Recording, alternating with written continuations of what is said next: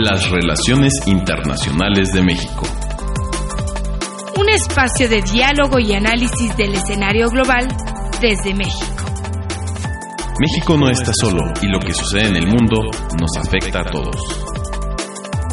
Presentado por Radio UNAM y el Instituto Matías Romero de la Secretaría de Relaciones Exteriores. Muy buenos días a nuestro auditorio de Radio UNAM. Los saluda Martín Borrego Llorente, director de programas presenciales del Instituto Matías Romero. El día de hoy tenemos el honor de conversar con la embajadora Lilian Ferrer Silva, cónsul general de México en Sacramento, California, para hablar precisamente sobre la relación política y la importancia de la protección consular a los mexicanos en Sacramento. Embajadora Ferrer, bienvenida al programa de las Relaciones Internacionales de México. Muchísimas gracias y muchas gracias al Instituto Matías Romero por esta amabilísima invitación y muy feliz año a todos. No, hombre, el honor es para nosotros, embajadora, tenerla aquí y preguntarle directamente ¿Cuál es eh, la importancia que México cuente con un consulado en la capital del estado de California? digamos, ¿cuáles son las características particulares de la agenda consular en Sacramento frente a otras adscripciones que tenemos en Estados Unidos? Bueno, como todos sabemos, México cuenta con 50 consulados en Estados Unidos, 10 de ellos tan solo 10 de ellos en, California. el Consulado de México en Sacramento se encuentra en la capital política del estado, eh, es el consulado que se encuentra más al norte, los nueve restantes están San Francisco y hasta el sur, San Diego y Caléxico, y cubre más de la mitad del territorio del estado, cubriendo 24 condados en la jurisdicción y donde tenemos alrededor de un millón de conacionales a quienes representamos eh, y a quienes defendemos, sin duda alguna. Entonces, la importancia no nada más es porque hay presencia importante de conacionales y porque es el estado de California, que es nuestro socio estratégico par excellence, como decimos.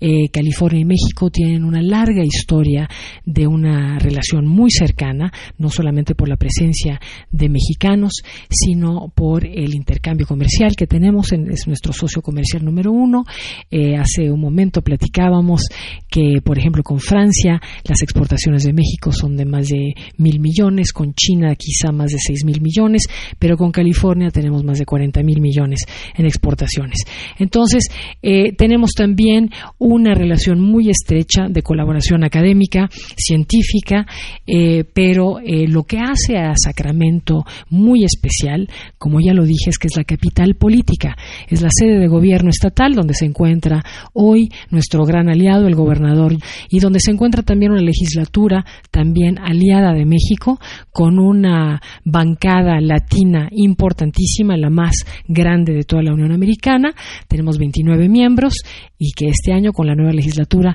que, que recién se inauguró rompen récords por número de mujeres electas, pero también número de latinos electos, el mayor número en la historia de California. Entonces eso nos da un acceso fabuloso a, eh, al gobierno estatal, empezando por las oficinas del gobernador, a los legisladores, donde se toman decisiones fundamentales de iniciativas y de leyes, muchas de ellas desde el 2014 que favorecen a nuestros connacionales. Se han autorizado más de 70 eh, iniciativas eh, y, sin duda alguna, también en el tema comercial, eh, porque la sede de la Cámara de Comercio Estatal, que comprende a todas las cámaras de comercio del Estado de California, está en Sacramento, el Cal Chambers. Entonces, nuestra incidencia y nuestra capacidad de negociación y de cabildeo, eh, de diplomacia pública que podemos hacer en la capital del Estado es importantísima. No, sin duda muy importante la diplomacia pública que hacemos y eh, las capitales y los estados como factores de contraposición al gobierno federal en algunas de las iniciativas que van en detrimento a los de los connacionales y de los derechos adquiridos. También tenemos reuniones o contactos con miembros de la sociedad, civil, con líderes de opinión, con, con nacionales líderes en sus diferentes sectores. ¿Qué nos puede decir de eso? Bueno, sin duda alguna, como todos los consulados, nosotros también tenemos una relación muy estrecha, muy importante con líderes comunitarios mexicanos. Estos, eh, ya, hablé del millón de conacionales que residen en la jurisdicción, están organizados por clubes de oriundos y mantenemos una relación muy estrecha, asesorándolos, eh, apoyándolos eh, en, todos sentidos, en, empoderamiento comunitario, también en el tema de los programas 3x1, que son ya bien conocidos, pero algo que es importantísimo es que también hemos fortalecido la relación que tenemos con socios estratégicos de la sociedad civil, como tú mencionas, relación fundamental, sobre todo en estos tiempos de endurecimiento de políticas migratorias, porque si bien somos un consulado grande, con un personal de 40 personas, 8 miembros del Servicio Exterior Mexicano, abarcamos una jurisdicción tan grande, tan amplia y un número de connacionales tan importante que los servicios que son requeridos son tantos que con 40 funcionarios no nos damos abasto. Y el apoyo que recibimos de parte de estos socios estratégicos es fundamental ya que nos ayudan a hacer llegar información muy importante, ya sea de temas de protección, aliados estratégicos, eh, que nos ayudan, por ejemplo, a organizar talleres de conoce tus derechos o cómo naturalizarte. Eh, tenemos una relación muy estrecha con escuelas de derecho, como la Escuela de Derecho de UC Davis, la Universidad de California en Davis, o McGeorge School of Law, que está en la jurisdicción, donde profesores eh, de derecho, pero también estudiantes de derecho de manera voluntaria se suman a los consulados móviles o se suman a la labor que hacen eh, eh, que hace la sociedad civil y vamos a diferentes condados de la jurisdicción a hablar con conacionales sobre cuáles son los pasos a seguir idóneos para poder regularizar tu situación migratoria o poder naturalizarte. Eso más allá de la labor que hacemos de manera diaria en el consulado a través de los abogados PALE que paga el gobierno de México para que nuestros conacionales puedan tener acceso a asesorías legales gratuitas en materia civil, administrativa, penal, laboral y migratoria. Entonces, la relación que tenemos con la sociedad civil, una vez más, es fundamental, no nada más en materia de protección, en asesorías legales eh, y, e informativas, sino también en el trabajo comunitario para servicios mucho más específicos como el tema de salud. Tenemos una ventanilla de salud que administra y organiza el Health Education Council, que es una organización muy respetada en el área de Sacramento, eh, donde también damos diagnósticos generales de salud, una ventanilla de salud mental también administrada por esta agencia, donde damos también terapias a nuestra comunidad, eh, dado el ambiente tan pesado que se da durante esta administración de Donald Trump y que nuestra comunidad está inquieta y está con miedo. Em, tenemos también una ventanilla de orientación educativa. También hicimos, eh, firmamos un memorándum con la organización La Familia, otra organización de la sociedad civil muy respetada, y finalmente la ventanilla de asesoría financiera. Estos son servicios muy sofisticados que los consulados de México hoy ofrecen a nuestros conacionales y que sin duda alguna a través de redes sociales tratamos de difundir para que nuestros conacionales los puedan aprovechar a lo máximo y óptimamente. Y mencionaba hace poco también que hacía un equipo extraordinario con varias universidades para difundir los accesos que tienen nuestros miembros de nuestros conacionales a sus servicios educativos? Así es. Eh, sin duda alguna, los consulados hacemos una labor importantísima de documentación a mexicanos. Esa también es una labor de protección eh, con pasaportes, con matrículas, eh, tu credencial para votar y tantos otros documentos, actas de nacimiento, poderes notariales, etcétera, fe pública, ¿no? pero el tema hoy en día es que tenemos que hacer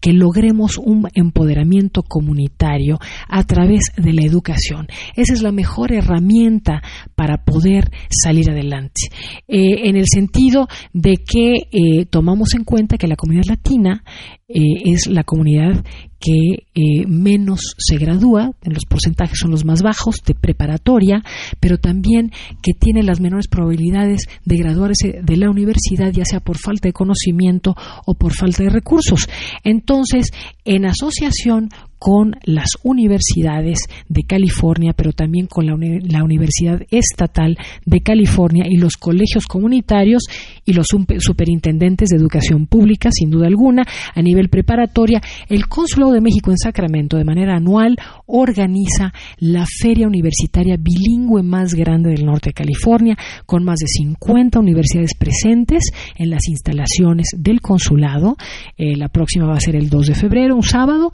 donde van a acudir alrededor de 2.000 estudiantes.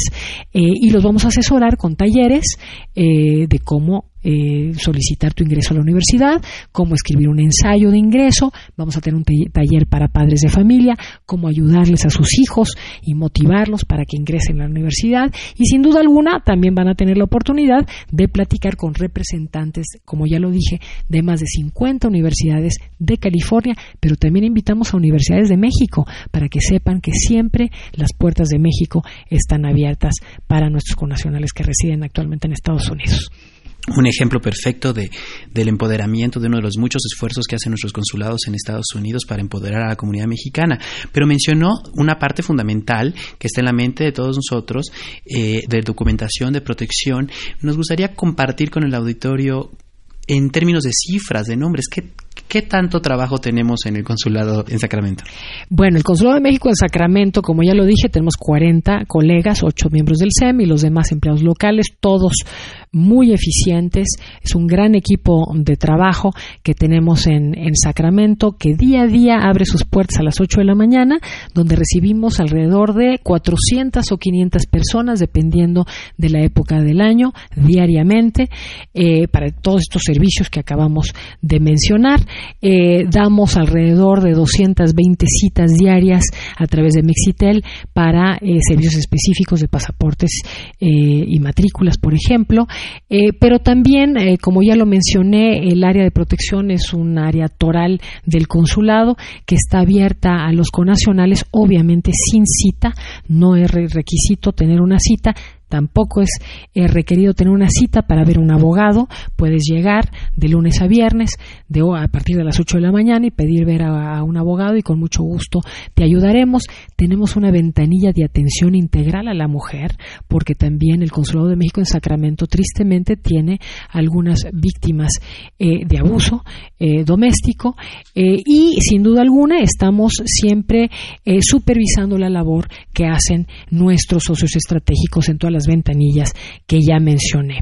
Eh, además del trabajo que hacemos dentro del consulado, es muy importante que los cónsules salgan, que salgan a fortalecer, a multiplicar las relaciones que tenemos con eh, la comunidad, con la sociedad civil, con las autoridades locales. Entonces yo eh, viajo a, los diferentes condados de la circunscripción a entrevistarme con los jefes de policía, con los sheriffs, con los jueces.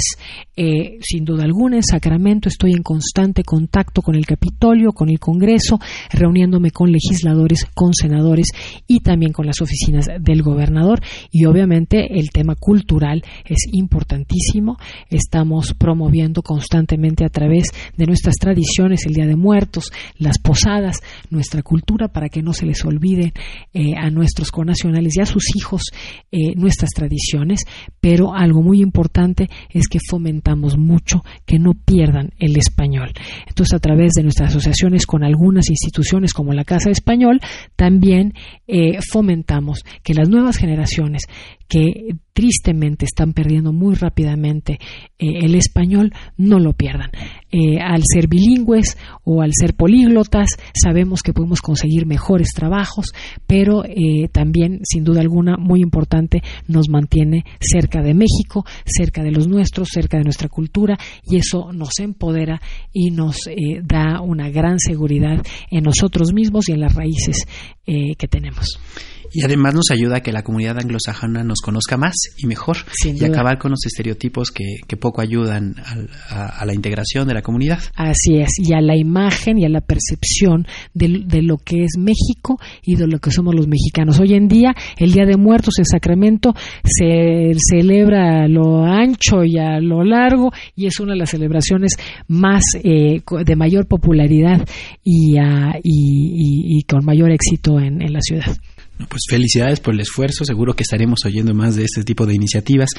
Y hace poco mencionaba que también en la ciudad de Sacramento se congrega la comunidad empresarial a través de las cámaras de comercio. ¿Qué tan importantes son estos lazos con los líderes empresariales, sobre todo con, las cifras que mencionó de la economía eh, californiana y la relación con México? Bueno, em, año con año eh, venimos eh, organizando con el Senado californiano un día que se llama el Día de México, en inglés Mexico Advocacy Day, y en este día participa de manera muy directa y muy activa eh, la Cámara de Comercio de California. Eh, escogemos un tema que sea de interés mutuo. Eh, el año pasado escogimos el tema de, energías renovables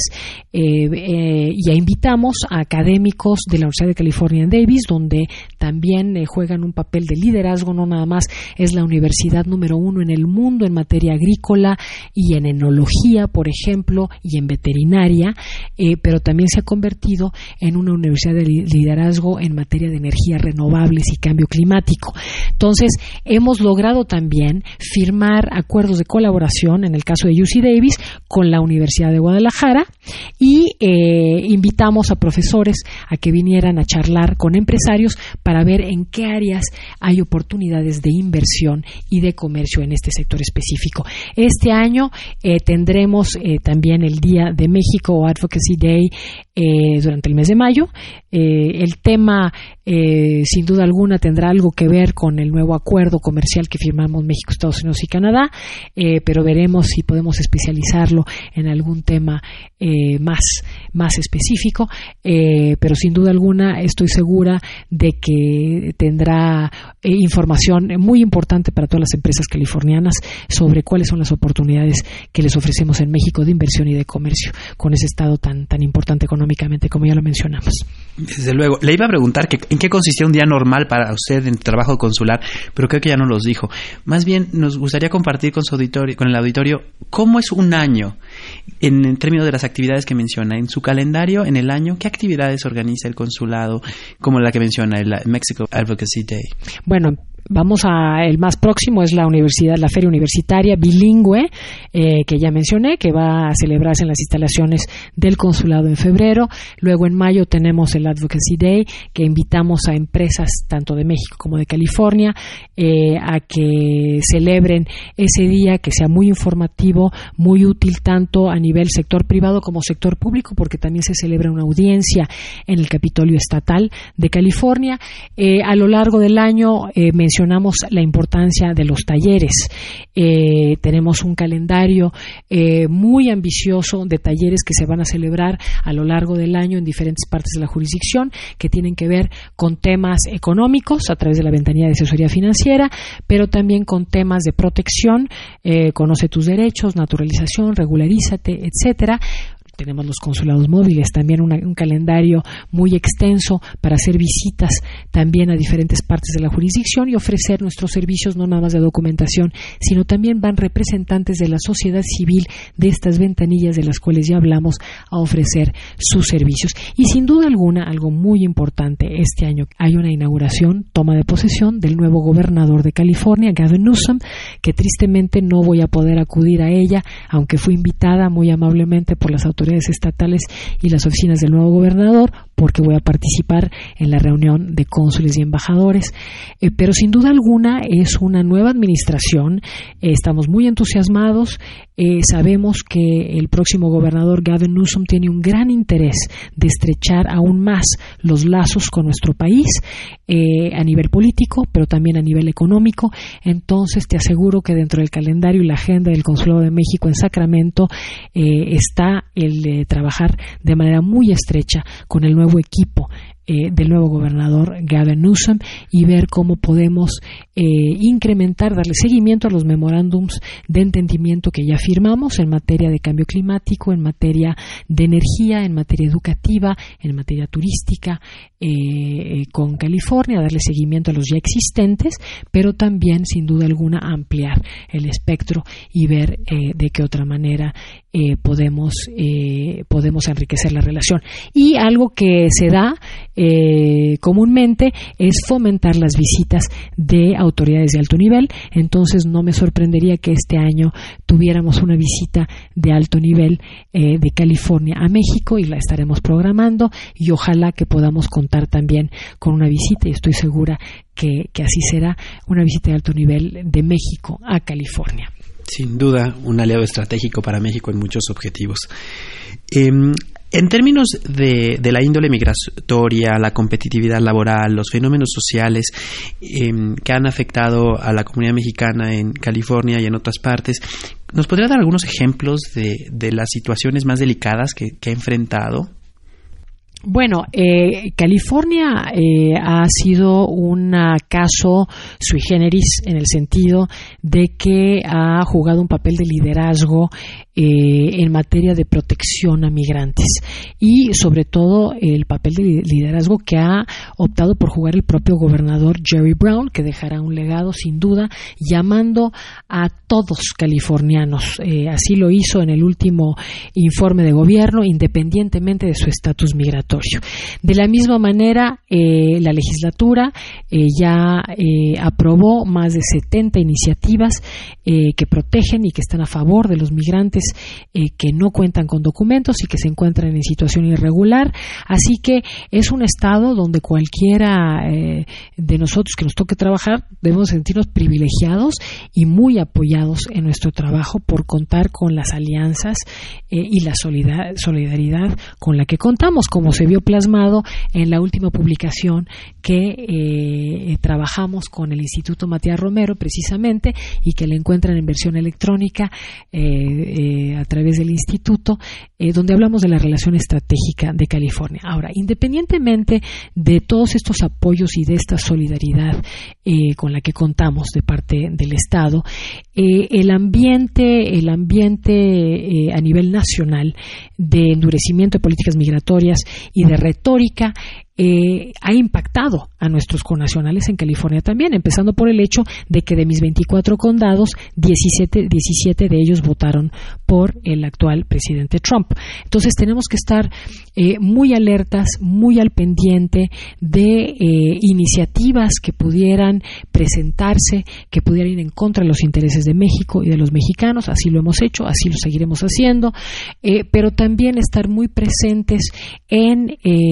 la en las áreas donde están concentrados nuestros paisanos, de los, del millón de mexicanos que tenemos en, el norte de California, en la jurisdicción de Sacramento, tenemos 250 mil en el condado de Sacramento y un poquito más de 500 mil en los condados de San Joaquín y Estanislaos, que son el Valle Central, primordialmente agrícola. Entonces hacemos visitas muy frecuentes eh, y hemos firmado ya en los últimos seis meses dos memorándums de entendimiento con agencias a nivel estatal, pero también a nivel federal de protección laboral a nuestros conacionales, asegurando que siempre se respeten sus derechos en todos sentidos, independientemente de su estatus migratorio. Entonces sí, y finalmente lo que ya comentamos, el reto no nada más es de vigilar que siempre se respeten sus derechos, de brindarles toda la protección que requieren a través de estas asesorías legales que ya platicamos, pero también que a través de nuestra eh, ventanilla de salud mental podamos brindarle los apoyos a nuestros conacionales que cuenten con inquietudes, que cuenten con miedos eh, por el ambiente tan complejo eh, y tan pesado que se vive hoy en día en Estados Unidos. Así que nos mantenemos muy ocupados, como puedes ver, y así lo seguiremos, eh, lo seguiremos eh, haciendo. Pero verdaderamente es un privilegio y un honor, como ya ya te lo dije hace un momento, de toda mi experiencia en los 25 años en el Servicio Exterior Mexicano. Este es sin duda alguna el mayor honor y el mayor privilegio poder ser cónsul de México en Estados Unidos en los momentos por los que pasa la relación actualmente. Pues con esta nota terminamos y agradecemos a la embajadora Lilian Ferrer, cónsul general de México en Sacramento, por su participación en este espacio. Sabemos que es aliada del Matías Romero y en lo que podamos apoyarla siempre lo haremos. También agradecemos a nuestro auditorio por su atención y los invitamos a que nos escuchen el próximo martes a las 10 y cuarto a través de Radio UNAM en el 860 de AM. La producción de este programa estuvo a cargo de Ana Teresa Sáenz, la realización de Jorge Escamilla y la operación técnica de Gilberto Díaz. Se despide de ustedes Martín Borrego Llorente, director de programas presenciales del Instituto Matías Romero. Hasta pronto. En los últimos años, México ha retomado y en algunos casos relanzado su relación con la región, las subregiones y los países que forman parte de América Latina y el Caribe. Es por ese motivo que la revista mexicana de política exterior dedica su número 114 a la importante reflexión sobre esta, nuestra región de pertenencia.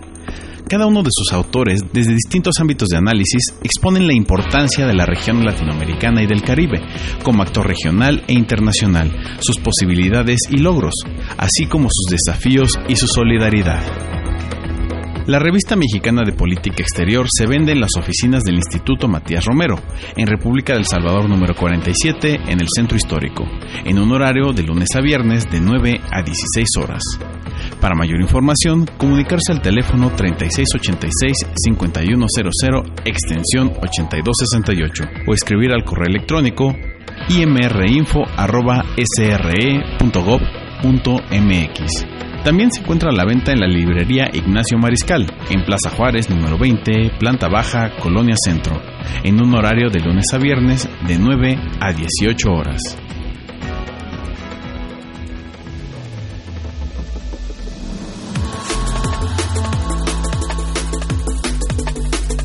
Las relaciones internacionales de México. Un espacio de diálogo y análisis del escenario global desde México. Presentado por Radio UNAM y el Instituto Matías Romero de la Secretaría de Relaciones Exteriores.